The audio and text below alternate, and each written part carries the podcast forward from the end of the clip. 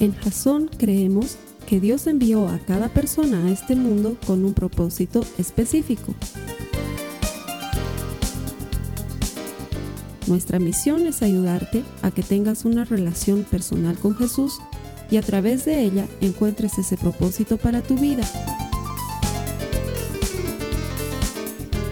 Queremos ayudarte a alcanzar ese propósito. Es nuestra oración que este podcast te ayude a tener visión, a tener jazón. Ok, ahora sí, vámonos con la prédica, vámonos a lo nuestro, saquen sus Biblias o sus aplicaciones de Biblia, lo que tengan ahí a mano. Vamos a escuchar el mensaje que el Señor tiene preparado para nosotros hoy. Hemos comenzado la semana pasada una serie que se llama Dios es. Esteban la comenzó y nos explicaba que la idea detrás de esta serie es que completemos esa línea en blanco que hay después de Dios es. ¿Qué es Dios para ti? ¿Cómo le has conocido? ¿Cómo lo has entendido? Y la semana pasada Esteban nos enseñaba uno de los atributos más importantes de Dios que es Dios es misericordioso y justo.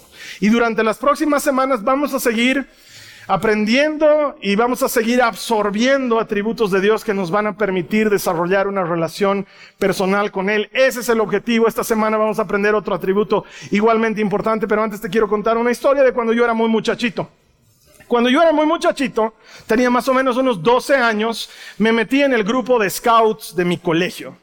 Me encantaba, era una de las cosas más hermosas que me había pasado en la vida. Las actividades que teníamos en los scouts, las dinámicas, los sábados, los juegos, el trabajo en equipo me parecía espectacular, pero lo más espectacular siempre ha sido ese momento en el que nos llevaban de campamento. Eso era lo mejor de lo mejor. Y me acuerdo que en los scouts, eh, el mayor de nosotros ha debido tener pues 15, 16 años, pero la mayoría éramos así, 12, 11, y luego teníamos otros que eran más pequeños, 10, 9 añitos. Pero nuestros líderes, ellos eran para nosotros grandotes, tenían 22, 23 años. ¿Cómo ha cambiado la vida, no? Hoy tú tienes uno de 23 años que le sigues pagando los megas en tu casa. Antes ya eran adultos, toditos estudiantes de medicina, toditos responsables, eran nuestros líderes, nos llevaban de campamento. Me acuerdo del primer campamento, nos fuimos a una localidad aquí en la ciudad de La Paz. Digo en la ciudad porque ya es parte de la ciudad, antes no. Cuando tú te ibas a Chicani, antes quedaba lejísimos. Ahora de Irpavi 2 te bajas en el trubo y está ahí a la vuelta de la esquina Chicani, está lleno de casas además. Antes era bosque, entonces era un lugar maravilloso para acampar. De hecho, había un río cristalino que pasaba al borde, de donde sacábamos agua para hervirla y consumirla. Todo vida silvestre en su mayor expresión. Era hermoso. Y llega la noche, primera noche de campamento, nos dividen por edades en los equipos que se llamaban patrullas. Y obviamente en cada equipo habían algunos que eran más chiquititos, otros que éramos más grandes, estábamos mezclados para ayudarnos. Y en mi carpa había uno chiquitito, chiquitito, cada debía tener nueve añitos, diez como mucho. Era la primera vez que iba a dormir fuera de casa, era la primera vez que iba a estar en un campamento. cuando llegó la noche, nos despedimos todo, apagamos las linternas, afuera siempre había alguien que estaba haciendo guardia, todo lo normal. Pero yo notaba que el chiquito no podía dormir toda la noche. Encendía su linterna, apagaba su linterna, abría su sleeping, cerraba su sleeping, se sentaba, se ponía su gorrito, se sacaba su gorrito, todo el rato. Todo el rato nosotros lo mirábamos, ya puedes dormir, ya puedes dormir. Hasta que al final, al día siguiente, despertamos y él nos dice, he pasado muy mala noche. ¿Por qué? Hay mucho ruido raro. Me da mucho miedo. Siento que hay un oso. No hay osos. Para los que no están en La Paz, en Bolivia, no hay osos. en La Paz no hay osos. Es más, con suerte encuentras un jucumari y en el zoológico lo van a dejar morirse de hambre. O sea, realmente no hay osos en, La Paz. Entonces nosotros le decimos, no ha sido un oso. Pero él decía, yo escuchaba clarito cómo gruñía. Entonces, bueno, todo el día tratamos de entretenerlo y de que la paz de lo mejor posible. Y en la noche, uno de nuestros líderes, uno de esos grandotes y machotes, dijo, ¿saben qué? Yo voy a dormir con ustedes esta noche, chicos, para que duerman tranquilos. Se entró a dormir a nuestra carpa. Ha debido ser más o menos las 3 de la madrugada. Cuando yo despierto otra vez por el juego de linternas, ya no era solamente el pequeñito de nueve años, también era mi líder, el, veinteañero que estaba así, como en esas películas de terror con su capucha y con su linterna sobre su cara. Yo le digo, ¿qué ha pasado, Manfred? Y él me dice, parece que afuera hay un oso. Entonces nos dice, a ver, cállense, nos dice. Y escuchamos unas especies de gruñidos. Era horrible. Entonces todos salimos alarmados. Y él la llama, la, líder de nosotros era una, una, mujer muy capísima que se llama Marcela. Y le dice, Marce, Marce. Entonces a la Marce, ¿qué pasa? Parece que hay un oso. A ver, escuchen. Entonces empezamos a seguir detrás, todos con las linternas, todos detrás de los más grandes, el más chiquitito al final, todos así como... Y llegamos y el sonido salía de una carpa y el oso era otro de nuestros líderes que estaba, que roncaba asquerosamente. ¿Sabes qué? Hermana, si tú tienes un marido que ronca, ojalá no te hayas casado con este que era el que ronca. Realmente ese ronquido sí parecía de oso, pero qué terrible es cuando lo que sea genera que tengas miedo y que te atrape la preocupación y vivas esclavo de eso.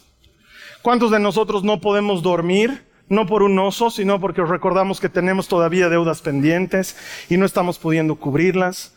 Algunos no podemos dormir porque estamos preocupados por la época de pandemia y la enfermedad y si otra vez nos contagiamos o si nos contagiamos por primera vez o si el fulano se habrá contagiado. No sé si te pasa, pero alguien al lado tuyo estornuda y lo primero que, perdón, si oren por mí, hermanos, estoy mal. Lo primero que pienso es COVID, ¿no? Entonces alguien estornuda es, ¿estás covidoso, hermano? Por favor, avisa si estás, ¿no? Porque la preocupación siempre encuentra una manera de llegar a tu vida. Siempre encuentra una manera de atraparte. Y si no es eso, estás preocupado por los hijos y su futuro y si les irá bien. Y si alguno de ellos o alguna de ellas se puso de noviecito con alguien más, estás preocupado porque dices, no me vaya a salir con que se quiere casar. Porque lo veo que ya mucho viene a la casa. ¿no? Y cuando viene a la casa dices, ah, tratas de convencerte a ti mismo. es buen chico, es sano, la quiere harto. Pero por si acaso le hablas a ella y le dices, cuidado, me estén saliendo con una macana de que se quieren casar. Primero tienes que terminar tus estudios. Primero tienes que acabar con la universidad porque las preocupaciones nos asaltan. O tal vez estás en ese momento de tu vida en que la preocupación sean tus papás, que están mayores y de pronto como nunca antes te has dado cuenta que no habían sido tan independientes como creías y necesitas ocuparte de ellos y atender sus necesidades y te preocupa. Y la preocupación te asalta y no te deja muchas veces dormir y entonces ahí nos encontramos con un problema y quiero decirte esto. Tus preocupaciones, aquello que más te preocupa, lo que en realidad revela es aquello en lo que menos confías en el Señor. Te lo voy a decir de nuevo. Quiero que, quiero que lo entendamos bien. Les voy a pedir que esas puertas de allá atrás me las cierren, por favor. ¿Sí? Quiero que, quiero que entre dentro tuyo y lo asimiles para que entiendas esta verdad aquellas cosas que más te preocupan son aquellas cosas en las que menos confías en el Señor. Las preocupaciones en realidad revelan algo que está pasando dentro de nuestro corazón. Mira lo que dice el Señor en Mateo en el capítulo 6, los versos 25 y 27. Dice, por eso les digo que no se preocupen por la vida diaria, si tendrán suficiente alimento o bebida o suficiente ropa para vestirse. ¿Acaso no es la vida más que la comida y el cuerpo más que la ropa? ¿Acaso con todas sus preocupaciones pueden añadir un solo momento a su vida? Este pasaje lo hemos leído muchas veces y sin embargo, igual nos volvemos a preocupar. Y si, y si bien entendemos que el Señor tiene un propósito detrás de este mensaje, también decimos es difícil porque tengo esto pendiente, tengo esta necesidad, no sé cómo resolverla. Y la preocupación no te resuelve el problema de mañana, pero sí te quita las energías de hoy y te daña hoy. Y vivimos dándole vueltas a eso. Y en el fondo el verdadero problema no es una preocupación, sino una pregunta que nadie la hace, pero que está allá adentro. La pregunta es, ¿puedo confiar en Dios? ¿Es Dios alguien confiable? Esa es la verdadera pregunta. Detrás de cualquier preocupación, en realidad lo que estamos diciendo es, ¿puedo confiar en sus promesas y en su palabra? ¿Puedo confiar en Dios? Lo mismo le pasó a Adán y a Eva en el huerto. Se enfrentaron a la misma cosa, solamente que esta vez fue el diablo el que metió la cizaña. Fue él el que se acerca a la mujer y le dice, ¿De veras Dios les ha dicho que no pueden comer de nada de lo que hay en este jardín? Y claro, nosotros sabemos que esa es una mentira. Sabemos que no era eso lo que Dios le había dicho. Y Eva le contesta a la serpiente y le dice, no, no, no, si podemos comer de todo, de lo único que no podemos comer es de este árbol, pero después de todo lo demás estamos autorizados a comer y ahí es donde comete el primer error cuando se pone a conversar con el enemigo sobre una mentira. Y eso es lo que nos pasa a nosotros muy seguido. Porque detrás de la pregunta, ¿es verdad que Dios dijo que no pueden comer? En realidad está la pregunta, ¿puedes confiar en lo que Dios te ha dicho? Y luego vienes a la iglesia y recibes un mensaje de esperanza, recibes una palabra de ánimo y en cuanto te enfrentas el lunes a tu cotidianidad, surge la pregunta, ¿se aplica a mí? ¿Lo podré vivir yo? ¿Esas promesas funcionan en mi vida? ¿Será que Dios va a cumplir lo que me dice? Y si me falta para cubrir, las deudas este fin de mes, y si me falta para cubrir mis obligaciones, y, y, si me enfermo, y si no me va tan bien, porque después de todo hay mucha gente que se ha muerto estando súper bien y les ha dado COVID y se han muerto, y empiezas a dudar de Dios. ¿Será verdad que Dios está conmigo? ¿Será verdad que Dios quiere cosas buenas para mí? Y luego ves testimonios hermosos como lo de los hermanos que vienen y presentan una bebé cuando no podían tener bebés y tú no puedes tener bebés y dices, ¿y por qué no es? ¿Será que Dios tiene algo similar para mí? ¿Es Dios alguien confiable? Es la pregunta de fondo. Y sé que el Señor me ha puesto una asignación difícil hoy porque lo que voy a tratar de responder es eso. Pero al mismo tiempo he estado orando mucho para que con este mensaje no solamente podamos responder esa pregunta desde la palabra de Dios, pero el Señor sane tu corazón si has sentido que se ha visto defraudado en algún momento. Así que vamos a ir directo a lo que dice la palabra de Dios. Acompáñame, por favor. Esto está en Éxodo en el capítulo 13, en el verso 3 lo primero que vamos a ver es que Dios ya ha sido fiel y así se los muestra a los israelitas. Verso 13, entonces dijo Moisés, perdón, verso 3, capítulo 13, verso 3. Entonces Moisés dijo a los israelitas, este es un día, ¿qué dice ahí? Ayúdame a leerlo. Para recordar por siempre. Es el día que salieron de Egipto donde eran esclavos. Dios no quería que lo olviden. Porque los israelitas han experimentado algo extraordinario. Lo hemos leído y visto muchas veces.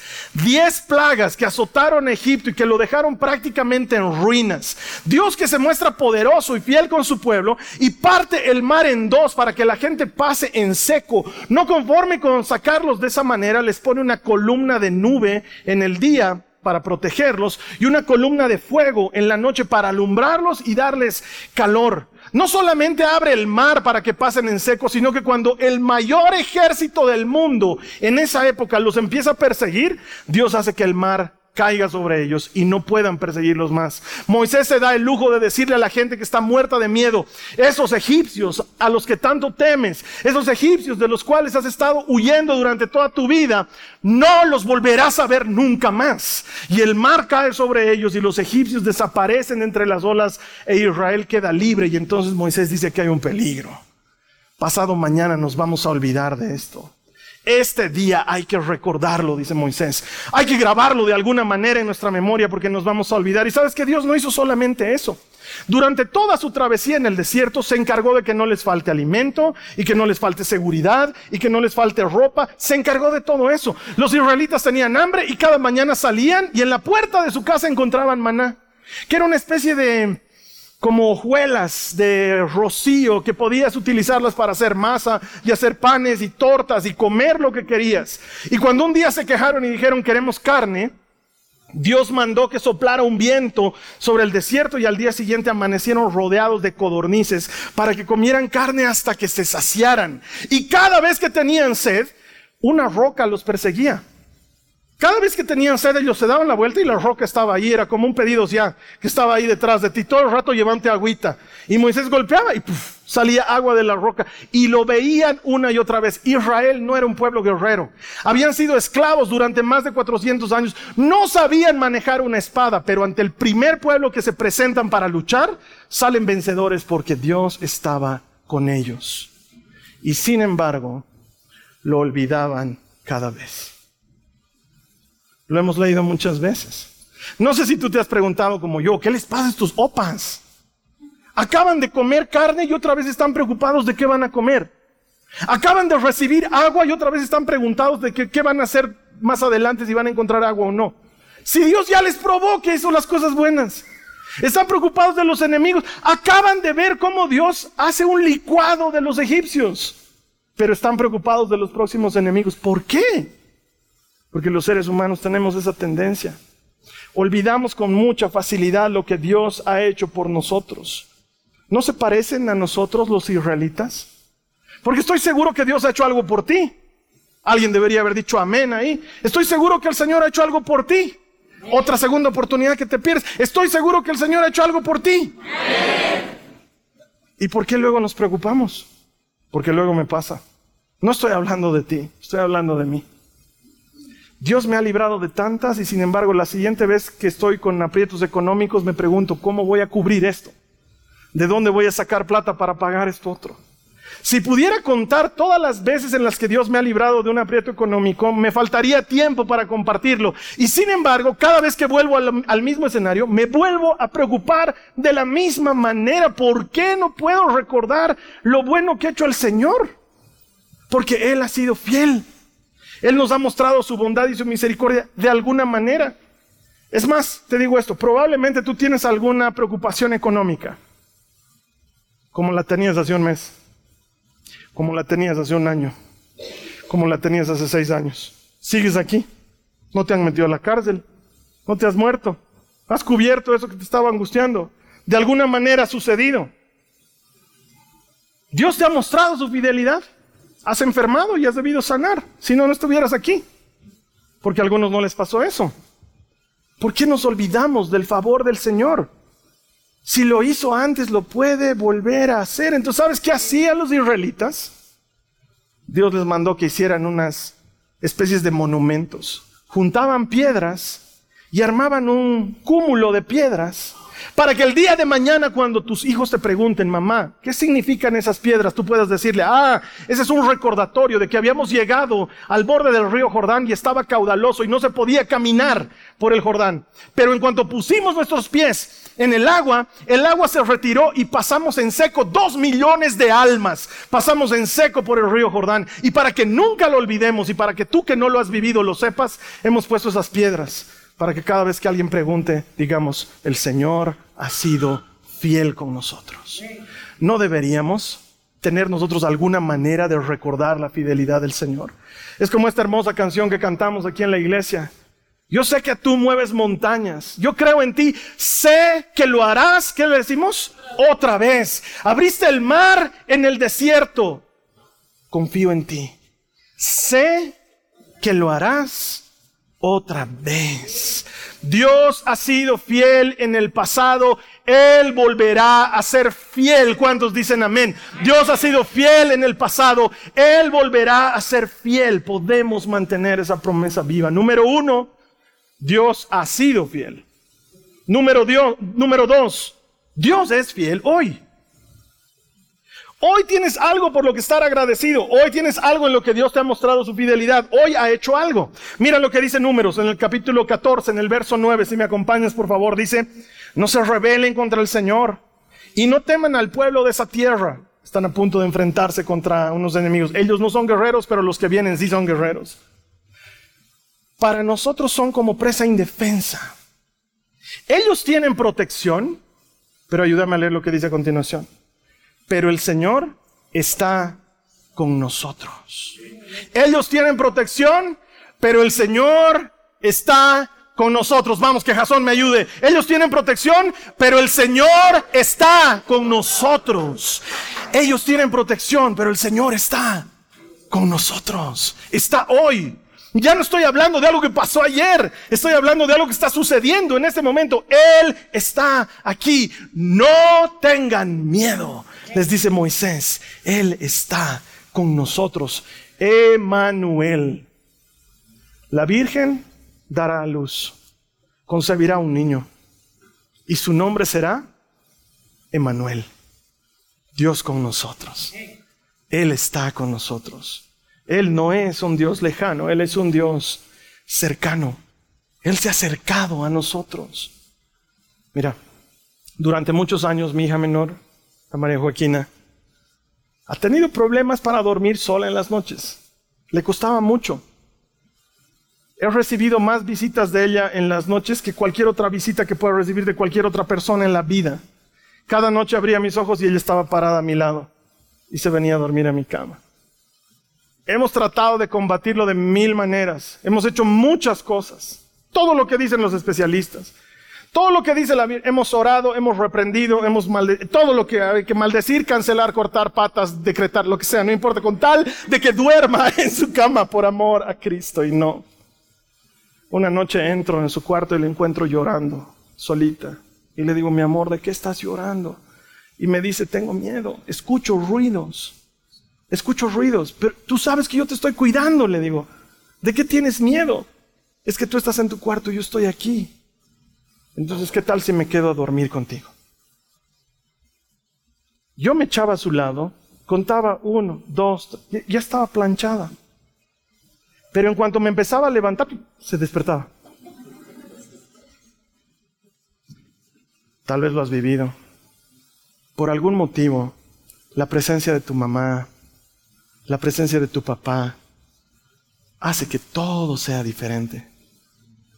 Es más, no sé si te ha pasado ahora ya de mayor, que tienes necesidad de mamá, de papá, de un rato que alguien te haga sentir protegida y segura, porque encima mal cagasto tu marido no hace eso, entonces necesitas abrazo y protección. Y el Señor te dice, ellos piensan que están protegidos, pero yo estoy contigo. Yo estoy contigo. Mi hermana, mi hermano, la presencia de Dios no es ausencia de problemas. La presencia de Dios es ayuda y protección durante los problemas. Él nunca dijo que no íbamos a enfrentar dificultad, pero lo que sí dijo es, no te dejaré, no te abandonaré, estaré contigo todos los días. Y yo estoy seguro que tú tienes algo que te avisa que Dios está contigo hoy. Ya el solo hecho de amanecer vivos, eso ya es un regalo. Eso ya es una condonación de Dios. El solo estar vivos, el solo estar aquí. Si has comido algo esta mañana, has probado su fidelidad en forma de algo que desayunaste. Él permanece fiel. Cada semana al terminar el servicio, te pido que te pongas de pie, que extiendas tus manos y te bendigo en el nombre de Jesús. Y cuando te bendigo al final de la bendición, siempre te digo que el Señor te permita sentir su presencia caminando a tu lado como un campeón temible. Siempre te lo digo. ¿Lo sientes? ¿Experimentas eso cada día? ¿Te das cuenta? Porque sabes que Dios no solamente ha sido fiel ayer, pero Dios es fiel hoy. Él no solamente estuvo contigo ayer, pero Él también está contigo hoy. Podemos descansar en la certeza de que Él fue fiel y de que Él sigue siendo fiel. El problema está en el siguiente punto. Dios seguirá siendo fiel mañana. Ahí es donde tenemos problemas. Todos tenemos algo que podríamos contar que Dios ha hecho por nosotros. No hay una sola persona en este lugar o conectada en línea que diga, no, Carlos Alberto, yo no tengo nada, el Señor no hizo nada por mí. Todos tenemos algo que Dios ha hecho por nosotros. Todos reconocemos que hoy Él está con nosotros. De alguna manera, cuando te lo comparto y escuchas esa palabra, dices, sí, Él está conmigo, Él está aquí hoy. El problema es mañana. ¿Qué voy a hacer mañana? Porque el verdadero, el verdadero desafío es confiar en Él mañana porque el mañana genera incertidumbre. Y entonces te quiero contar la historia de una persona que amo mucho. Es mi vecina. Ella se llama Susie. Es más que una vecina. Yo la quiero como si fuese una mamá. No solamente somos vecinos, somos amigos de muchos años. Amigos de te dejo las llaves de mi casa porque estoy saliendo de viaje, por si pasara algo, entras con confianza y me salvas. amigos de muchos años. Y una mañana de esas mañanas que no quieres que sucedan, recibo una llamada telefónica de ella en la que me dice, Carlos Alberto, necesito que ores. Mi hija, la hija que vivía con ella, está muy mal y le estamos hospitalizando. Lo primero que tú te imaginas es COVID. Estamos en esa época. Yo no quiero hacer preguntas, no quiero incomodar, ella está pasando por un momento difícil. Empiezo a averiguar por otros lados qué ha pasado. Resulta ser que mi muy querida Vivi salió esa mañana como cualquier otra mañana de su casa, diciendo, mamá, estoy saliendo. Hijita, que el Señor te bendiga. Ah, por si acaso hoy día tengo cita con el médico. ¿Y para qué? Es que estoy con un poco de anemia. Resultado que el médico le dice, te tenemos que hacer una transfusión. La mamá, toda previsora, dice, hija, no te voy a dejar pasar por eso sola. No, mamá, como somos los hijos, ¿no ve? No, mamá, deja, si no es nada, voy a ir, es ambulatorio, me ponen la transfusión de sangre y me salgo y voy y sigo con mi vida, sigo trabajando. No, hijita, yo no te voy a dejar hacer eso sola. Entonces la mamá va con ella.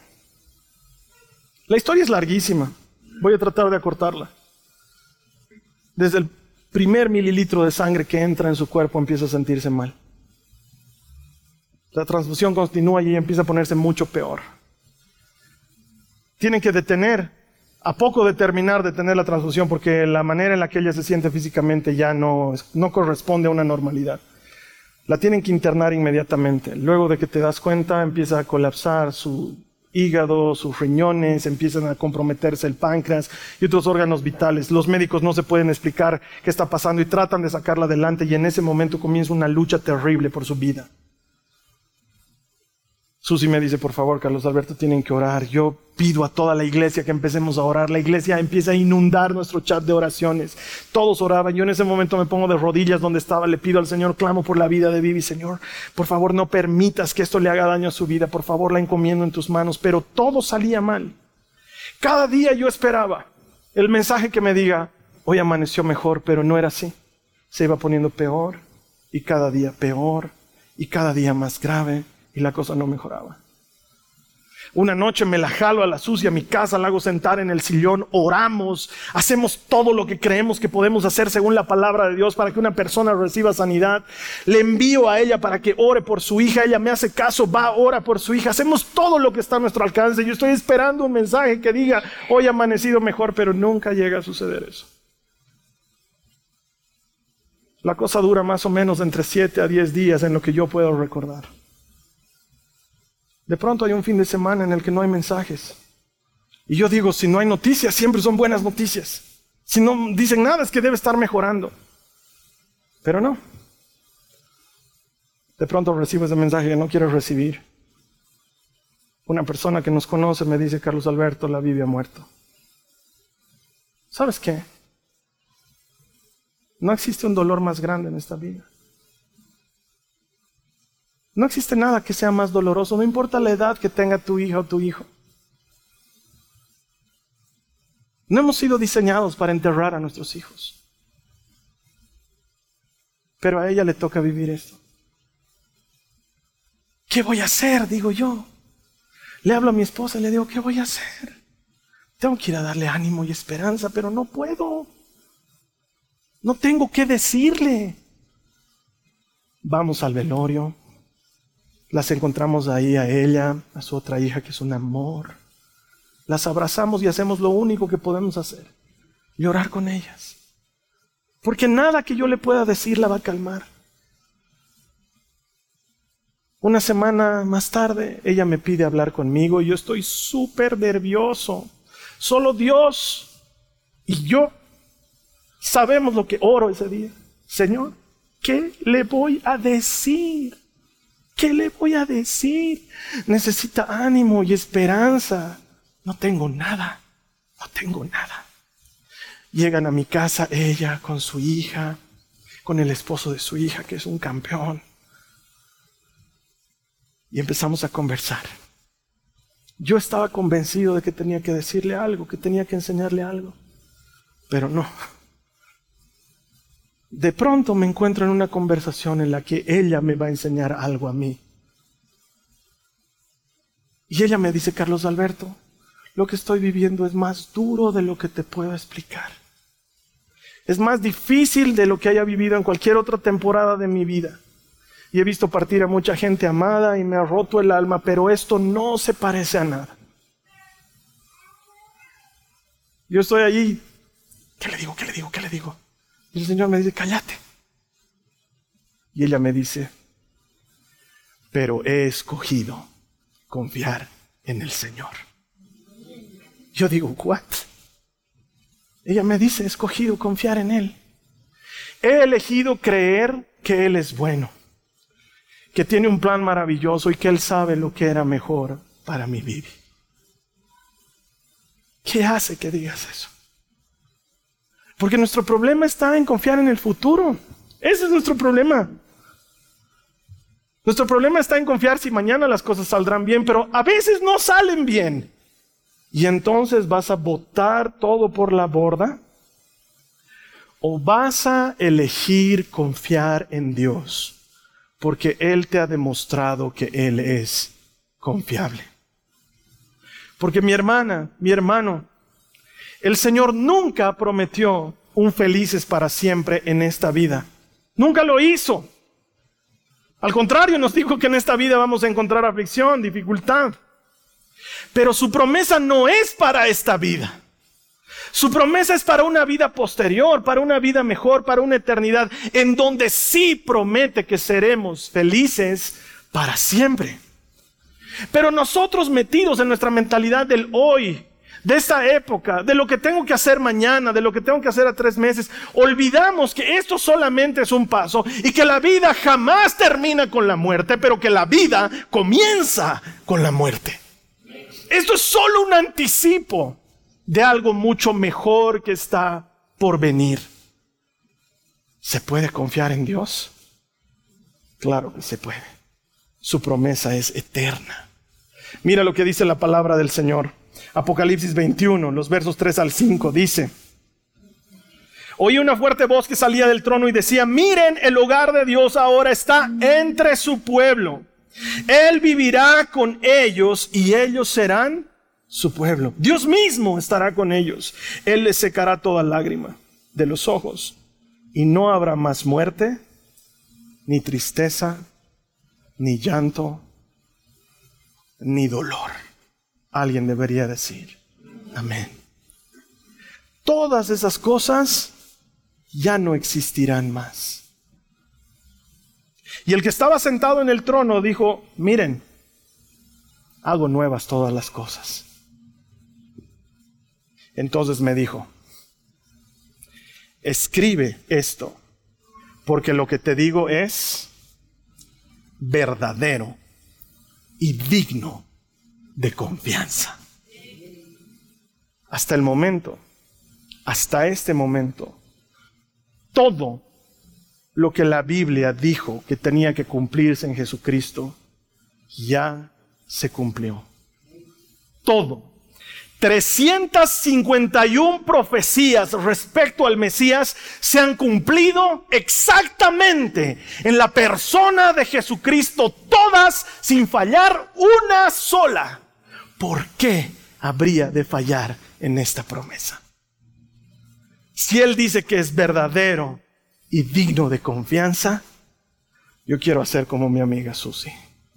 Quiero escoger confiar en Él elijo poner en ti mi confianza.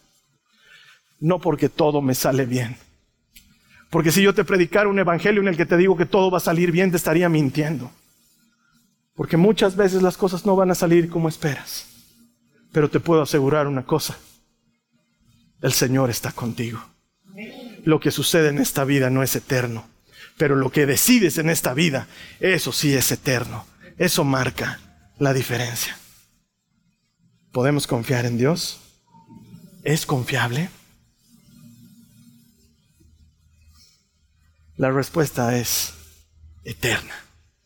Él es siempre confiable. Termino con esto. Mi María Joaquina desde que ha nacido es un mono, trepa todo. No mide el peligro. Es arriesgada y lanzada. La Nicole no. La Nicole es cautelosa. Desde que era muy chiquitita bajaba las gradas agarrándose del pasamanos. Hubo una profesora que hasta creyó que tenía problemas de vista y nos obligó a llevarla al oculista y salió con que tenía vista perfecta. Entonces a la conclusión que llegamos es que la Nicole no debería llamarse Nicole, sino debería llamarse Juan, porque ella es Juan seguro. Ella mide, ella calcula, ella es así. Y han aparecido unos años atrás estos parques donde hay camas elásticas y hay muros para trepar y hay arneses y hay cuerdas y la María Joaquina está saltando y trepando como mono y la Nicole no. Entonces yo digo, hija, quiero ayudarte a vencer tus temores y a veces uno como papá hace todo lo que puede, pero a veces estás equivocando. Entonces la llevo obligada al parque y mientras la María Joaquina ya está trepada en todo, le digo, vas a trepar. Y ella me dice, no papá, vas a trepar, vas a vencer tu miedo, yo estoy aquí contigo, vas a trepar. Papá, no me hagas esto, no te estoy haciendo nada, Nicole, te estoy ayudando a vencer tus temores, así que vas a trepar. Y trepa dos peldaños en el muro y dice, ya, ya está, y se baja. Y le digo, ya, ok, no vas a trepar eso. Vas a trepar los cilindros. Los cilindros están puestos como una escalera de cilindros. Hay vacío entre cilindro y cilindro y los cilindros cada vez se hacen más altos y hay 12 de ellos. Y le digo, ponte el arnés y trepa como tu hermana. Y ella me dice, no, papá, no me gusta. Ponte el arnés y trepa y vence tu miedo, Nicole. Ese es el momento en el que vas a vencer tu miedo. Yo estoy aquí contigo y yo te voy a ayudar. Y empieza a subir. La María Joaquina lo sube como si fuera cualquier grada. Pam, pam, pam, pam, pam, pam. Y llega arriba y se suelta como paracaidista. Y cae. Y el arnés la sostiene. La Nicole sube agarrándose, se para cada rato, sube al otro y llega hasta el séptimo al octavo y me dice, la veo visiblemente descompuesta. La veo no solamente peleando contra sus miedos, sino contra la vergüenza y contra todo. Su cara está completamente descompuesta. Y entonces digo, creo que no la estoy ayudando, creo que le estoy traumando. Entonces le digo, hijita, ya no trepes más. Baja. Y me grita, por eso no quería subir. Porque no quiero bajar.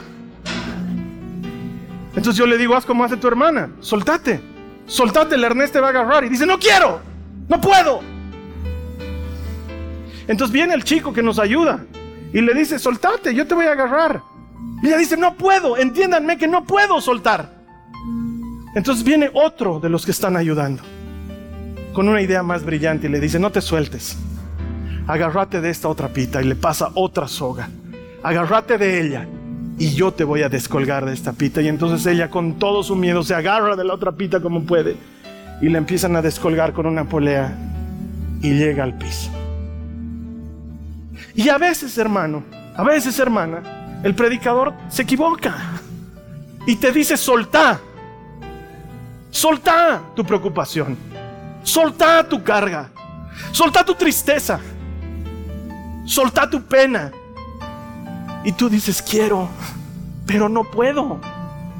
Estoy tratando, predicador, pero no puedo. Y el predicador te dice, hay que soltar, hay que dar el paso de fe, hay que salir de la barca, hay que caminar en el agua. Y tú dices, quiero, pero no puedo. Lo estoy intentando, pero no puedo. Entonces ese es el momento en el que el predicador tiene que decir, hay una mejor idea. No sueltes. ¿Qué tal si te agarras de Cristo? ¿Qué tal si te agarras? Para que Él pueda. Cuando tú no puedes. Cuando yo no puedo. Así que quiero invitarte hoy a que te agarres de Cristo. ¿Qué tal si te agarras de Él? ¿Qué tal si en lugar de soltar, lo abrazas y le dices, no puedo? Para que Él en sus brazos de amor te sostenga. Para que Él pueda. Para que Él lo haga. Gracias. Él puede. Cristo puede. Él dice en su palabra, Juan 14, verso 1. No dejen que el corazón se les llene de angustia. Confíen en Dios. Y confíen también en mí. ¿Es Dios confiable? Es confiable todo el tiempo. Yo quiero invitarte a que cierres tus ojos. Hoy no sueltes nada. Hoy agárrate de Cristo. Abrazalo. Dile, Señor, he estado peleando con esto largo tiempo y he pensado que podía y no puedo y me cuesta. Esta ha sido una producción de Jason Cristianos con propósito. Para mayor información sobre nuestra iglesia o sobre el propósito de Dios para tu vida, visita nuestro sitio web www.jason.info. Allí encontrarás muchos recursos para animarte en tu relación con Dios, enseñanzas, nuestro blog, prédicas y mucho más. Te lo deletreamos www.jazon.info. También puedes visitarnos en nuestro sitio en Facebook www.facebook.com barra Que Dios te bendiga abundantemente. Muchas gracias.